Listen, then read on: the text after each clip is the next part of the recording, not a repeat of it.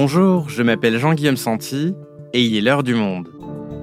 Aujourd'hui, la baisse de la natalité menace-t-elle l'économie française? En 2023, 678 000 bébés ont vu le jour en France. C'est le nombre de naissances le plus faible depuis la fin de la Seconde Guerre mondiale. Et le 16 janvier dernier, le président de la République, Emmanuel Macron, s'en est inquiété lors de sa conférence de presse. Notre France sera aussi plus forte par la relance de sa natalité. L'infertilité masculine comme féminine a beaucoup progressé ces dernières années. Un grand plan de lutte contre ce fléau sera engagé pour permettre justement ce réarmement démographique. Aujourd'hui, on ne va pas parler de l'efficacité de ces propositions, mais plutôt se poser la question, une natalité dynamique est-elle nécessairement synonyme de croissance? L'économie d'un pays a-t-elle besoin d'une forte natalité pour fonctionner? Où en est la France? Et ce débat est-il strictement économique ou tout de même politiquement situé? Pour répondre à ces questions, je reçois Elsa Conessa, journaliste au Monde, spécialiste des politiques économiques. Bonjour Elsa. Bonjour Jean-Guillaume. Alors, Elsa, avant qu'on rentre dans le cœur du sujet, je voudrais qu'on s'arrête quelques minutes sur le, le choix de vocabulaire d'Emmanuel Macron lors de sa conférence de presse. Il a parlé de réarmement démographique. Cette expression a été très commentée dans les jours qui ont suivi. Euh, et c'est vrai que, ce terme réarmement lié à la guerre, il n'est pas neutre. Non, il n'est, pas neutre. Hein. Euh, alors ça fait écho aussi au fait que la natalité a toujours été un enjeu politique euh, lié à la guerre. Hein. Faire des enfants, c'était faire des soldats pour aller faire la guerre ou repeupler le pays après la guerre. C'est pas nécessairement ça qu'il avait en tête, mais en tout cas, cet enjeu de la natalité, ça a toujours été un enjeu militaire. Aujourd'hui, il y a plus cette nécessité, mais on a toujours l'idée que la natalité est corrélée à la puissance, à la souveraineté, au poids économique et géopolitique d'un pays, que c'est un facteur de puissance. Par exemple, le fait que l'Inde ait dépassé la Chine euh, en nombre d'habitants là récemment, ça a été relevé, c'est très symbolique. Hein. c'est vraiment devenu euh, comme si c'était la première puissance mondiale du point de vue démographique. Et alors après, Emmanuel Macron a fait quand même euh, une corrélation implicite avec le, le poids économique, puisqu'il dit la France sera plus forte par la relance de sa natalité. Donc c'est là que moi je me suis demandé comment on pouvait affirmer ça. Alors on va y venir à ton enquête sur cette corrélation entre euh, dynamisme d'une économie et dynamisme de la démographie. Euh, mais déjà, est-ce qu'on sait pourquoi Emmanuel Macron a décidé de, parler de ce sujet cette année? Est-ce que c'est lié au fait, je le disais en introduction de cet épisode, que la France a, battu un record dans la baisse de sa natalité en 2023 ah bah C'est certain, les chiffres de l'INSEE sur la natalité sont sortis quelques jours euh, avant la conférence de presse du président, donc c'est quelque chose qui était vraiment dans toutes les têtes. Et ces chiffres, ils sont effectivement records, hein, puisque c'est en, nombre de naissances, on est au plus bas depuis 1940 c'est quelque chose qui est inquiétant euh, pour les politiques, mais aussi pour le pays, parce que la France a longtemps été une exception en fait hein, par rapport à ses voisins européens, avec une natalité très dynamique. C'était un motif de fierté pour le pays et pour les politiques. Et puis la baisse de la natalité, c'est aussi euh, inquiétant parce que c'est le signe qu'on a moins confiance en l'avenir. Hein. Quand on, est pessimiste, on voit l'avenir euh, comme sombre, et ben on fait moins d'enfants. Tout ça s'inscrit évidemment dans le contexte de l'angoisse climatique, même si bon les, causes du, du nombre de natalités sont multiples. Mais en tout cas, dans l'opinion, cette natalité qui baisse, ça conforte l'idée qui est déjà très présente du déclin du pays. C'est l'un des multiples symptômes du déclin. C'est d'ailleurs comme ça que les politiques se sont saisis du sujet. Et donc ça alimente voilà ce discours général sur un peu le, le, recul de la France sur la scène internationale. Et ça, tous les sondeurs disent que c'est quelque chose qui est présent dans l'opinion. Ça inquiète les gens, en fait, la baisse de la démographie. Et on en vient, Elsa, au cœur de notre sujet. Est-ce qu'une démographie qui décline euh, est forcément le signe d'une économie en déclin euh, Est-ce que ce lien entre une démographie dynamique, une forte natalité et une économie qui se porte bien, il est si évident que ça? Alors, c'est assez compliqué. En fait, ce lien euh, que moi je faisais d'ailleurs implicitement entre la, création de valeur, la croissance et, la natalité, en fait, il n'est pas si évident que ça. Implicitement, on peut se dire ça. Hein. On peut se dire, voilà, plus de naissances, c'est plus de consommateurs, c'est plus de gens qui travaillent, et donc c'est un gâteau qui augmente, quoi, finalement. En France, cette euh, question, elle se double évidemment de, la question du financement de notre protection sociale, qui est assise sur le travail. Donc ça, c'est un gros sujet. On va y, on va y revenir. une natalité qui décline, c'est moins de gens pour payer nos retraites. C'est moins de, voilà, c'est surtout quand on a une, pyramide des âges qui est déformée, avec finalement des gens qui vieillissent et beaucoup de retraités, et puis de moins en moins de gens qui travaillent ou qui vont vers le marché du travail. Mais toi, dans ta méthode, tu mets cette question à bah, part. Voilà, je, je, me suis demandé en fait si, en, excluant cette question du financement de la protection sociale, qui est encore une fois une vraie question, mais que voilà, que je voulais traiter séparément, est-ce que finalement, il faut une natalité dynamique pour avoir une croissance qui augmente? On peut, comment dire, se demander par exemple si euh, plus de jeunes sur le marché du travail, ça permet d'innover davantage. Ça, les économistes vous disent, bah oui, les gens qui sont formés, qui rentrent sur le marché du travail en étant, en, ayant été formés récemment, ils ont des méthodes et des outils plus récents, ils viennent questionner des savoirs plus anciens, etc. Donc sur l'innovation, ça peut avoir un impact. Mais finalement, sur la création de valeur en tant que telle, sur la création de richesse, la croissance, il n'y a pas vraiment de théorie économique qui prouve que c'est corrélé. Comme par exemple, je sais pas, le fait d'avoir une industrie importante, on sait que c'est un facteur de richesse. Dans le PIB, ça pèse lourd, c'est des emplois qui sont bien rémunérés, etc pour la natalité, c'est pas évident. Et, il y a de nombreux contre-exemples. Et en plus, voilà, il y a des contre-exemples. Les premiers auxquels on pense, c'est l'Allemagne et le Japon, hein, qui sont des pays qui sont confrontés à, à des natalités euh, faibles, voire très faibles depuis longtemps. Et finalement, bah, d'un point de vue économique, ils vont pas si mal, même si on peut dire que voilà, la croissance a ralenti quand même au Japon. Mais enfin, elle est à peu près comparable à la croissance française hein, euh, quand on regarde sur longue période. L'Allemagne, euh, elle s'en tire très bien. Hein. Elle est confrontée encore une fois aux problèmes démographiques depuis plus longtemps que nous, mais ça tend à montrer que bah, finalement des pays qui vieillissent n'ont pas une économie qui s'effondre. Et à l'inverse, finalement, ceux dont la démographie explose ne sont pas nécessairement les plus prospères. En fait, c'est pareil, c'est assez intuitif, mais finalement, pour créer de la croissance, il faut surtout des gens qui sont bien éduqués, donc des pays avec un système d'éducation solide, un système de santé solide. Ça, ce sont des facteurs de croissance objectifs.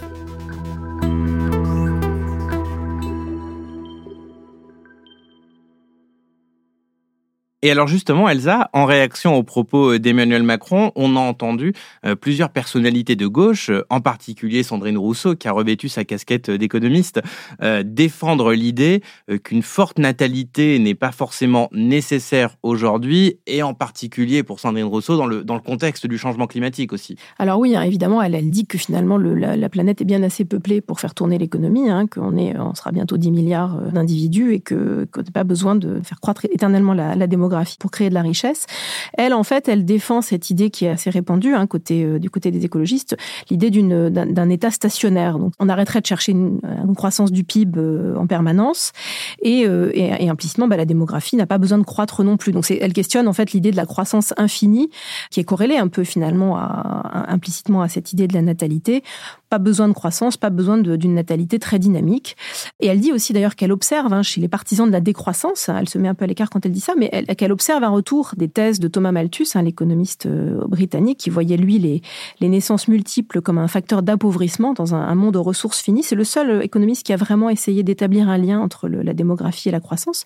Lui s'était intéressé notamment à l'agriculture et pensait que voilà, les naissances multiples appauvrissaient parce que la, planète n'était pas capable de nourrir euh, une démographie qui serait en croissance perpétuelle. Thomas Malthus, qui a donné le nom d'ailleurs, malthusienne, la vision malthusienne de, l'économie, il était beaucoup critiqué, y compris à gauche. Oui, oui, il a été beaucoup critiqué par les, par les, penseurs socialistes qui lui reprochaient de ne vouloir contrôler les naissances que chez les pauvres, et puis aussi par les économistes, en fait, hein, qui rappellent qu'il a été démenti par les faits, puisque l'agriculture euh, a fait au 19e siècle des très grands progrès euh, de productivité, et donc, on, en fait, a réussi à produire beaucoup plus avec moins de moins d'agriculteurs, et donc, en fait, la question de nombre de bouches euh, face à un monde euh, aux ressources finies, finalement, ne s'est pas euh, vérifiée dans les faits.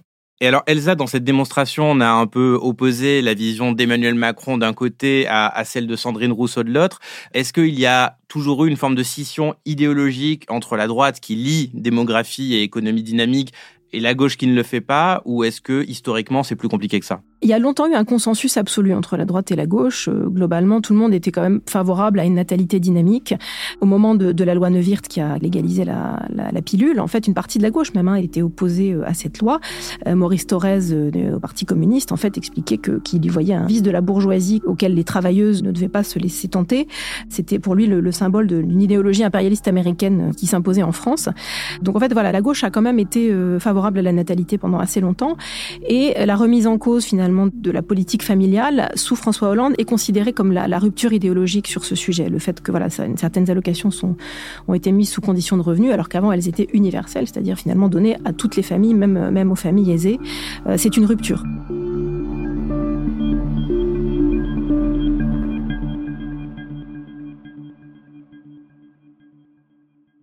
Ok Elsa, donc tu nous dis qu'il n'y a pas de corrélation évidente entre une démographie dynamique et une croissance forte.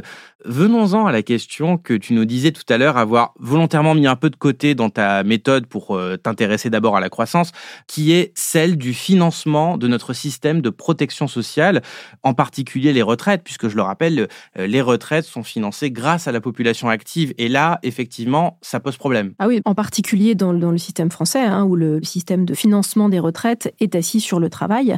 Donc plus la part d'actifs qui travaillent diminue, plus le financement du système euh, et notamment des retraites se déséquilibre. Surtout si la part, ce qui est le en ce moment, si la part de retraités augmente en parallèle. Hein. Il y a une, déformation liée à la pyramide des âges qui fait que voilà, a de plus en plus de retraités et de moins en moins de gens qui travaillent. en fait, c'est la question de la transition démographique hein, qui se pose maintenant euh, quasiment à chaque réforme des retraites. Cette idée qu'on voilà, on vit de plus en plus tard et euh, comme le, les naissances diminuent, on a un marché du travail qui est moins pourvu et donc moins de gens pour, pour les Oui, c'est-à-dire qu'on est dans ce moment précis-là où euh, on vit de plus en plus longtemps et où la natalité baisse, mais ça, c'est censé, selon la théorie en tout cas, s'équilibrer au bout d'un moment. Bah, c'est l'idée oui, de l'état stationnaire, c'est qu'à long terme, finalement, on aura, euh, dans un monde idéal, on aurait une pyramide qui soit une colonne, quoi, ce qui bon, est rarement vérifié, mais cet état stationnaire, c'est ça, c'est cette idée que voilà, nombre de naissances suffit finalement à, pourvoir un marché du travail qui suffit à financer les retraités. Le problème, c'est que d'une part, on n'est pas sûr que ça existe, et d'autre part, c'est ce que disent les économistes, c'est que ça peut être très très long. Et donc, en fait, on ne peut pas écarter cette question d'un revers de la main. Et alors face à cette situation, face à ce vieillissement de la population et cette faible natalité, euh, quelle est la solution? Alors une certaine vision serait tout simplement d'augmenter l'âge de départ à la retraite pour des personnalités de gauche dont on parlait tout à l'heure comme Sandrine Rousseau, évidemment, c'est pas acceptable. Alors qu'est-ce qu'il y a d'autres moyens de financer notre protection sociale? Ce que dit Sandrine Rousseau, c'est qu'on pourrait financer notre système de protection sociale, pas seulement les retraites, hein, mais aussi euh, les dépendants, finalement, bah, les enfants, parce que en fait, les, actifs financent à la fois les jeunes et les retraités. Euh, mais elle dit qu'on pourrait financer notre système par d'autres ressources que les prélèvements sur le travail, mais par exemple plus par l'impôt, comme la CSG ou la TVA, qui sont des impôts en fait qui pèsent sur une plus grande partie de la population. Dans les faits, en fait, c'est déjà un peu le cas, hein, parce que notre système de protection sociale ne, s'autofinance pas, et chaque année, l'État flèche, je crois que c'est à peu près un tiers du financement de protection sociale euh, qui vient de la TVA, en fait, donc d'un impôt. Ça fait quand même plusieurs années qu'en fait ce modèle est en train de, de, changer. Mais ce que disent les économistes classiques, en tout cas, c'est que au fond, de toute façon, ça reste un prélèvement. Même si on passe par l'impôt, ça reste un prélèvement qui pèse sur l'économie et donc sur la création de richesses. Donc on peut pas imaginer un système qui soit complètement séparé finalement de, de l'économie pour, pour financer la, la protection sociale. Pour créer de la richesse, il faut des travailleurs. Dernière question, Elsa. Certains pays ont fait un choix euh, complètement euh, différent, c'est celui de renforcer la population active, non pas par des mesures qui vont euh, dynamiser la démographie, mais par l'immigration, comme l'Allemagne. Est-ce que ça peut fonctionner? Alors bah, l'Allemagne, oui, fait un recours depuis plus longtemps que nous, puisqu'elle est confrontée à une crise démographique depuis plus longtemps, à une immigration de travail, hein, beaucoup plus. Ce que le Japon n'a pas fait, par exemple, hein, le Japon a choisi de recourir à, la dette. Hein. C'est un pays qui est extrêmement endetté, beaucoup plus que la France, plus de 300% du PIB. En tout cas, la question de l'immigration en France, elle est explosive, elle est très difficile. On l'a vu encore en décembre avec les débats sur la loi immigration. C'est une question qu'on pose pas du tout sous un angle économique et donc en fait qui n'est pas traitée finalement. Donc le fait qu'Emmanuel Macron parle de réarmement démographique tout en faisant voter un texte sur l'immigration très dur, euh, c'est critiqué, notamment à gauche, et on voit bien le, le symbole ici. On écarte l'apport éventuel de l'immigration pour nos économies, euh, tout en faisant peser sur les Françaises euh, la tâche de faire des enfants. Bah, c'est comme ça que c'est vu par les oppositions, enfin par la gauche en particulier, euh, cette idée que finalement le réarmement de la démographie par la natalité, quand on le couple au débat sur l'immigration, ça alimente voilà finalement l'idée que le gouvernement préfère encourager une natalité de, de bébés français euh, en France plutôt que de faire venir des étrangers pour voir aux, aux difficultés du marché du travail. Merci Elsa. Merci Jean-Guillaume.